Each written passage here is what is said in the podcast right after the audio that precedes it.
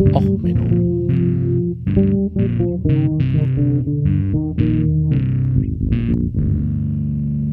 Der inkompetente Podcast über Dinge aus Militär, Technik und Computer, die so richtig in die Hose gingen. Herzlich willkommen zu Och Menno. Heute mal wieder mit einem Kriegstagebuch Ukraine. Ja, eine Bonusfolge. Ähm, ja, heute mit dem Thema Dammbruch. Hm, eigentlich wollte ich die Folge nicht machen. Ähm, internationales Recht sagt, ich sollte diese Folge nicht machen. Das ist nämlich eigentlich äh, ein absolutes Tabuthema, Dämme anzugreifen. Ähm, aber wir machen sie heute leider. Es stört mich, weil ich heute gerade erst ein Pride-Thema äh, rausgeworfen habe, nachdem ich es vergessen hatte, von meinem Urlaub äh, online zu stellen. Und ähm, ja, es ist leider so bei Podcasts, ne, wenn man eine neue Folge raushaut, bevor die andere Folge so richtig gewachsen ist, dann schadet das so ein wenig den Downloadzahlen. Aber es geht ja nicht um meinen Stolz. Es geht nicht darum, hier möglichst viele Downloads mit diesem Podcast zu erzielen. Ähm, dann würde ich ja auch andere Spielchen machen, äh, mehr Werbung schalten für den Podcast oder so. Ich freue mich natürlich über jede Hörerin, jeden Hörer. Ähm, jeder von euch ist mir wertvoll. Ähm, ich versuche jetzt hier nicht irgendwelche äh, Betten, Matratzen, Werbung oder sonst was zu machen, um dann. Ne, ähm, nee, was ist passiert? Ja, es wurde äh, angeblich, ähm, angeblich, äh, es ist ein blödes Wort in diesem Fall. Die, es ist ein Damm in der Ukraine kaputt gegangen, nennen wir es mal so. Gibt da jetzt verschiedene ähm, Ansätze, wie das passiert sein kann. Es kann halt sein, dass der Damm äh, schon durch vorherige Kämpfe kaputt gegangen ist, weil woraus besteht so ein Damm? Das, ähm, ich weiß nicht, also die meisten von euch kennen wahrscheinlich einen Stausee, aber das Prinzip ist natürlich, du baust eine Mauer irgendwo in die Gegend, dahinter staut sich Wasser, du kannst es nutzen, zum Beispiel um äh, Bewässerungsgräben zu ziehen oder auch um Strom zu produzieren. Oder auch in diesem Fall, um ein Atomkraftwerk mit Wasser zu versorgen. So, jetzt haben wir ähm, das Problem, dass insgesamt gesehen äh, dieser Damm recht wichtig ist für die Ukraine. Er ist nämlich, äh, dass ähm, hier die Bevölkerung davon Wasserversorgung hat. Also zum Beispiel die Krim wird durch einen Kanal mit Wasser versorgt. Und dieser Kachowka-Staudamm, ähm, der ist halt aber auch noch eine Brücke. Der Dnieper, äh, ich spreche das völlig falsch aus, wahrscheinlich. Ähm, der ist, wenn man sich das mal anguckt, ähm, eine wichtige Grenze zurzeit an der Front. Ähm, genau, und dieser Stausee, der sind da in der äh, gebildet wird, wenn man sich das mal anguckt, ähm, der am Dnepr und der mündet halt ins Schwarze Meer. Ähm, was auch im Schwarzen Meer liegt, ist halt äh, die Krim-Halbinsel. Ne? Das ist der Teil von Russland, äh, der Teil von Ukraine, den Russland, ach Gottchen, äh, als erstes besetzt hat. Das ist eigentlich der Zankapfel, um den es geht. Russland ist, wenn man es mal ehrlich sieht, eine Landmacht. Russland ist eigentlich, wenn man ehrlich ist, komplett von Land umschlossen. Das oben, das arktische Meer, ja, die Nordmeerflotte, ja, klar. Sie haben dann natürlich auch noch ein bisschen Grenze mit China und, aber da ist auch nicht viel mit Wasser. Sie haben oben nur wirklich den Norden und dann halt hat man äh, eigentlich das einzig wirklich sinnvolle warme Wasser ist äh, unten das Schwarze Meer und daraus dann ins Mittelmeer und dann rein äh, in den internationalen Handel.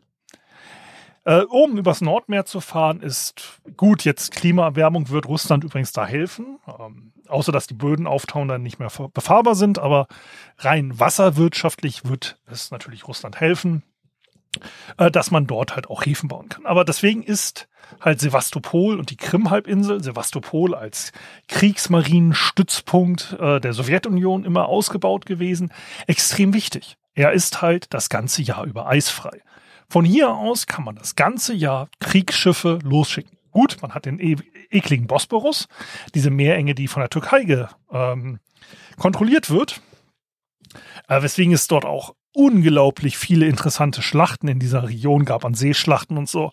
Wird, äh, mir gehen die Themen für Podcast-Episoden hier nicht aus. Ähm, ja, auf jeden Fall, diese Krim-Halbinsel ist halt das Wichtige für Russland. Man kann argumentieren, und ich würde auch dazu stehen, dass der Hauptgrund für diese ganzen kriegerischen Anstrengungen der Zugang zur Krim-Halbinsel ist. Jetzt haben sie ja da dann auch diese Brücke gebaut, um in den restlichen Teil von Russland besser Waren zu transportieren zu können. Dummerweise ist die Krim-Halbinsel von der Wasserversorgung halt von diesem Stausee am Dnipro abhängig, auch durch den Kanal. Ähm, das heißt, man kann jederzeit der Halbinsel, der Krim, das Wasser abstellen. Das war auch immer eine Drohung, von der äh, die verhandelt wurde. Jetzt hat Russland halt die Ukraine überfallen. Das ist jetzt ja allen auch bekannt gewesen. Jetzt mittlerweile sollte das bekannt sein. Und hat dort, ähm, naja, gewisse Landgewinne gemacht. Diese Landgewinne waren aber auch teilweise sehr schwierig, weil man überbrücken musste. Zum Beispiel auch über diesen Stausee, der jetzt kaputt gegangen ist. Dort gab es auch einige Brücken, die dann von der Ukraine beschossen wurden. Und jetzt ist eine der Ausreden, die die, Ukra äh, die die Russen machen, ja, das ist ja, ne, der Stausee war sehr voll, man hat ja nicht genug Wasser abgelassen und er war halt schon beschädigt, deswegen ist die Krone gebrochen. Es ist eine wirklich mögliche Erklärung Statiste, äh, von der Statik her, auch nachvollziehbar. Eine andere böse Möglichkeit ist, ähm, dass man sowas gemacht hat wie Operation Chestide. Äh, Operation, wie heißt das auf Deutsch? Rache? Oder Züchtigung. Züchtigung. Das war eine britische Operation. Ähm, ich wollte die schon länger machen über die Operation Chestide. Das Problem ist, ich komme aus der Gegend um die Edertalsperre. Ähm, dieser Angriff, der damals im Zweiten Weltkrieg ähm, gemacht wurde, ist auf jeden Fall familiär, geografisch bei uns äh, bekannt. Ähm, man kann da sehr doll drüber streiten, ob der äh, erfolgreich war oder nicht. Es war interessant, äh, technisch interessant, deswegen würde es hier in den Podcast passen.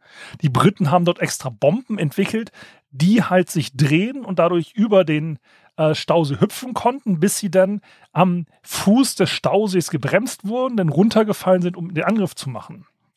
Ähm, hochinteressant, sehr schwierige Flugmanöver, hoch, wie gesagt, hochspannender Angriff an sich, aber wie gesagt, mit einem sehr großen Verlust an Zivilleben in Deutschland ähm, versehen wurden. Und ähm, ja, es ist halt so ein Thema, wo ich mich im Podcast nicht dran getraut habe. Bis jetzt. Gebe ich offen zu. Ich verlinke es euch. Ihr könnt euch selber mal reinlesen, selber eine Meinung bilden. Ähm, es ist ein schwieriges Thema.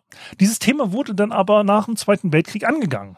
Es ist, ich verlinke euch die Seite des Roten Kreuzes, es ist eigentlich nach ähm, internationaler Gesetzgebung verboten, äh, Werke der Energieversorgung, Dämme und ähnliches anzugreifen, weil die Zivilbevölkerung da sehr stark darunter leiden kann.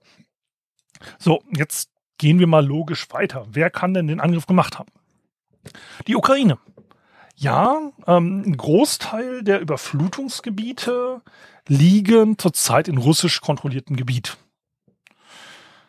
Jetzt ist es nun mal so, das kennen wir auch von den Flutkatastrophen in Deutschland. Wenn eine Flut existiert. Wenn so eine Flut durchgeht, dann werden Erdöltanks und sowas mitgerissen. Das heißt, das Wasser, das vielleicht vorher halbwegs sauber ist und deswegen auch als Trinkwasserreservoir genutzt wird, nimmt bei seinem Weg durch die Zivilisation halt Schadstoffe auf. Das ist leider nun mal so.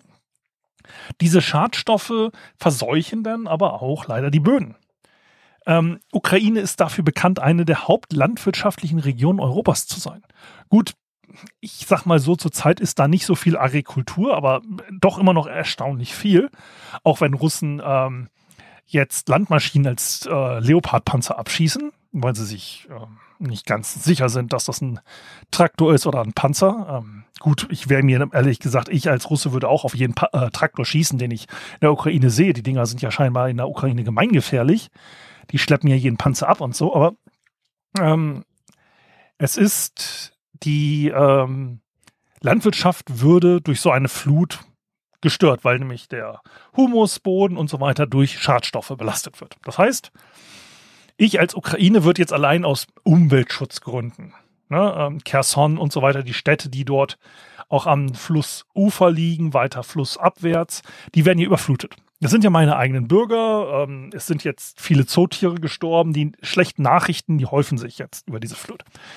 Ich würde mir das ganz arg überlegen. Vor allen Dingen ist es ja jetzt so der Punkt, jeder wartet neugierig auf die Angriffe der Ukraine. Jeder wartet jetzt auf den Moment, dass die Ukraine sagt, jo, jetzt geht's los, Attacke Hü. Wir machen unseren äh, befürchtete Sommeroffensive.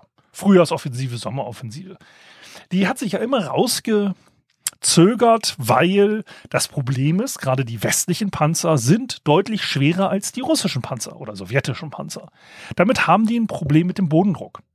Ein europäischer Panzer, also ein NATO-Panzer, braucht trockeneren und festeren, besser befestigte Wege und Straßen als ein Sowjetpanzer die Logik ist auch einfach. Man hatte gesagt, okay, wir, wir verteidigen NATO-Gebiet. Das heißt, da, wo wir unterwegs sind, da gibt es sowas wie Straßeninfrastruktur. Und die Böden sind nun mal auch nicht so schlammanfällig. Ähm, auch wer Wacken kennt, okay, man wird darüber diskutieren, ob Wacken jetzt schlammig ist. Aber die Bodenzusammensetzungen da, wo wir kämpfen würden, also Weserbergland, Fulda Gap und so, ne, wo man kämpft, das sind Niedersachsen und so, das sind Sandböden, das ist nicht so ein, so ein Schlammgesiffe, so ein tiefer Flussboden wie in der Ukraine. Das ist halt ein anderes Problem. Das heißt, man hat einfach damit gerechnet, dass wenn man kämpft, kann man sich ein bisschen mehr Gewicht leisten. So, die sowjetischen Panzer sind etwas leichter. Das heißt, die Ukraine für ihre Offensive mit den neuen, modernen Panzern brauchen trockene, vernünftige Böden. Was ist hinderlich ähm, an so einer Sache? Also wenn ich den Damm sprenge, habe ich keinen trockenen Boden mehr.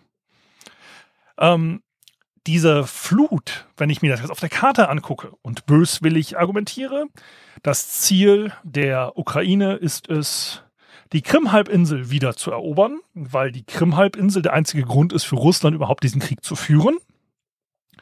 Also ganz ehrlich, ähm, der Rest ist halt, ob man Backmut hat oder nicht. Das ist mittlerweile ja platt, das die Gegend. Aber das ist halt für Russland kein wirklicher Wert. Der Wert ist der Zugang zum Schwarzen Meer. Das ist der Hauptwert, wenn man mal ehrlich ist.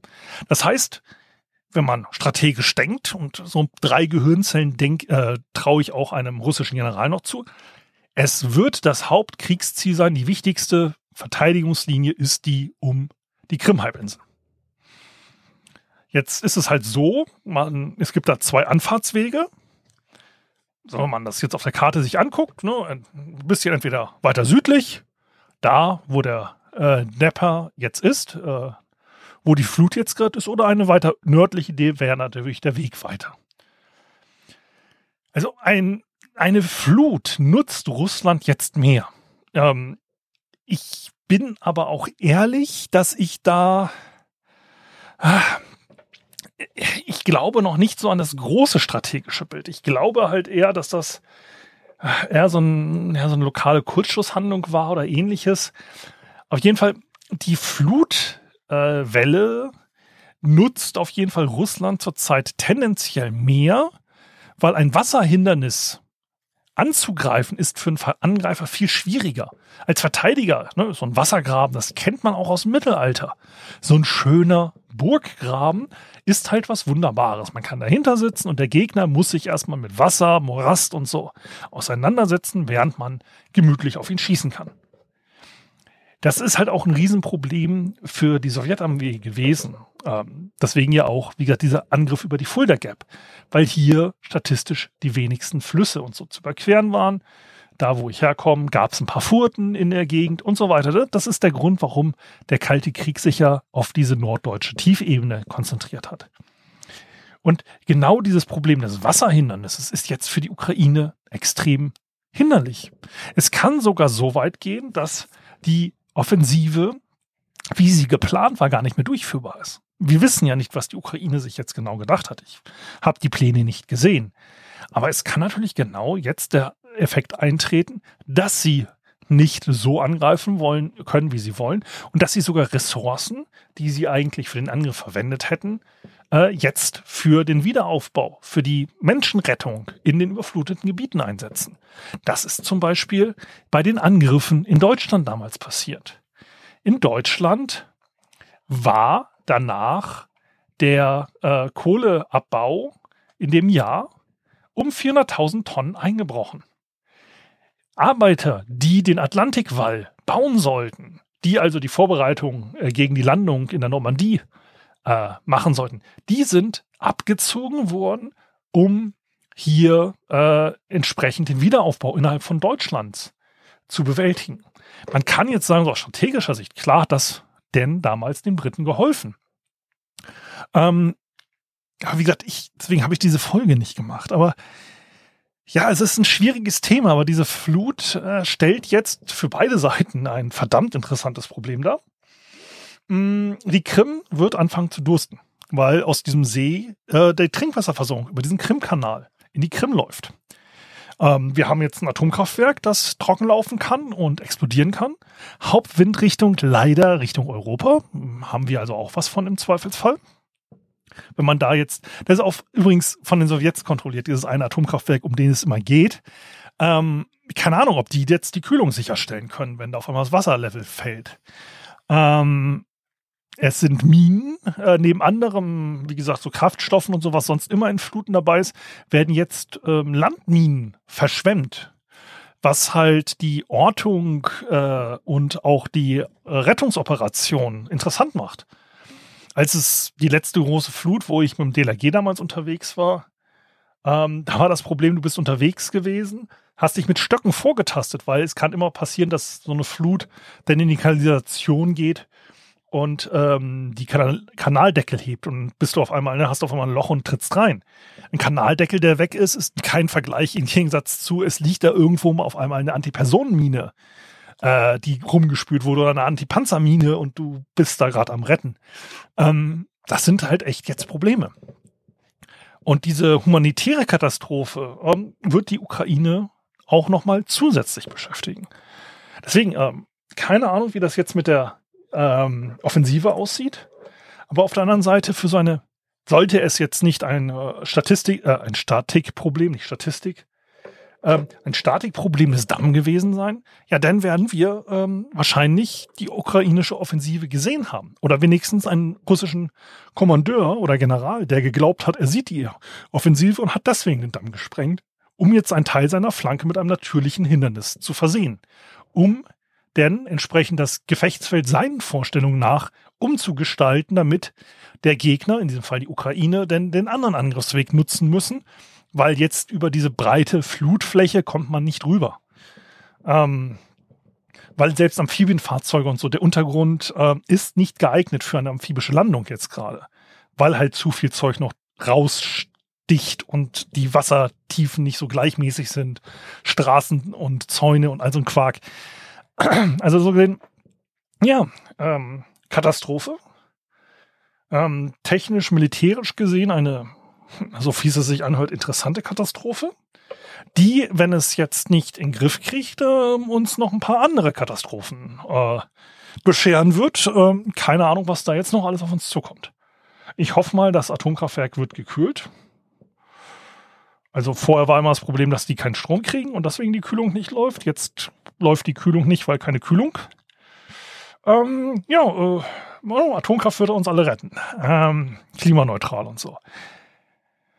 Ja, äh, so viel zu den guten Nachrichten des Tages ähm, und zu dieser Bonus-Episode. Ich hoffe, sie hat euch halbwegs gefallen. Lasst mir gern positives Feedback da. Empfehlt mich euren Freunden, Feinden und sonstigen Bekannten weiter, äh, weil ne, Downloads helfen Podcasts und macht den ganzen üblichen Kram hier, bewerten, Reviews schreiben und so weiter und so fort. Mir fällt jetzt auch nichts mehr dazu ein zu Verstößen gegen das Kriegsvölkerrecht und explodierenden Dämmen. Also, ähm, ja, bleibt gesund, werdet hoffentlich nicht nass und dann bis zur nächsten Folge. Ciao, ciao, alles Gute, euer Sven.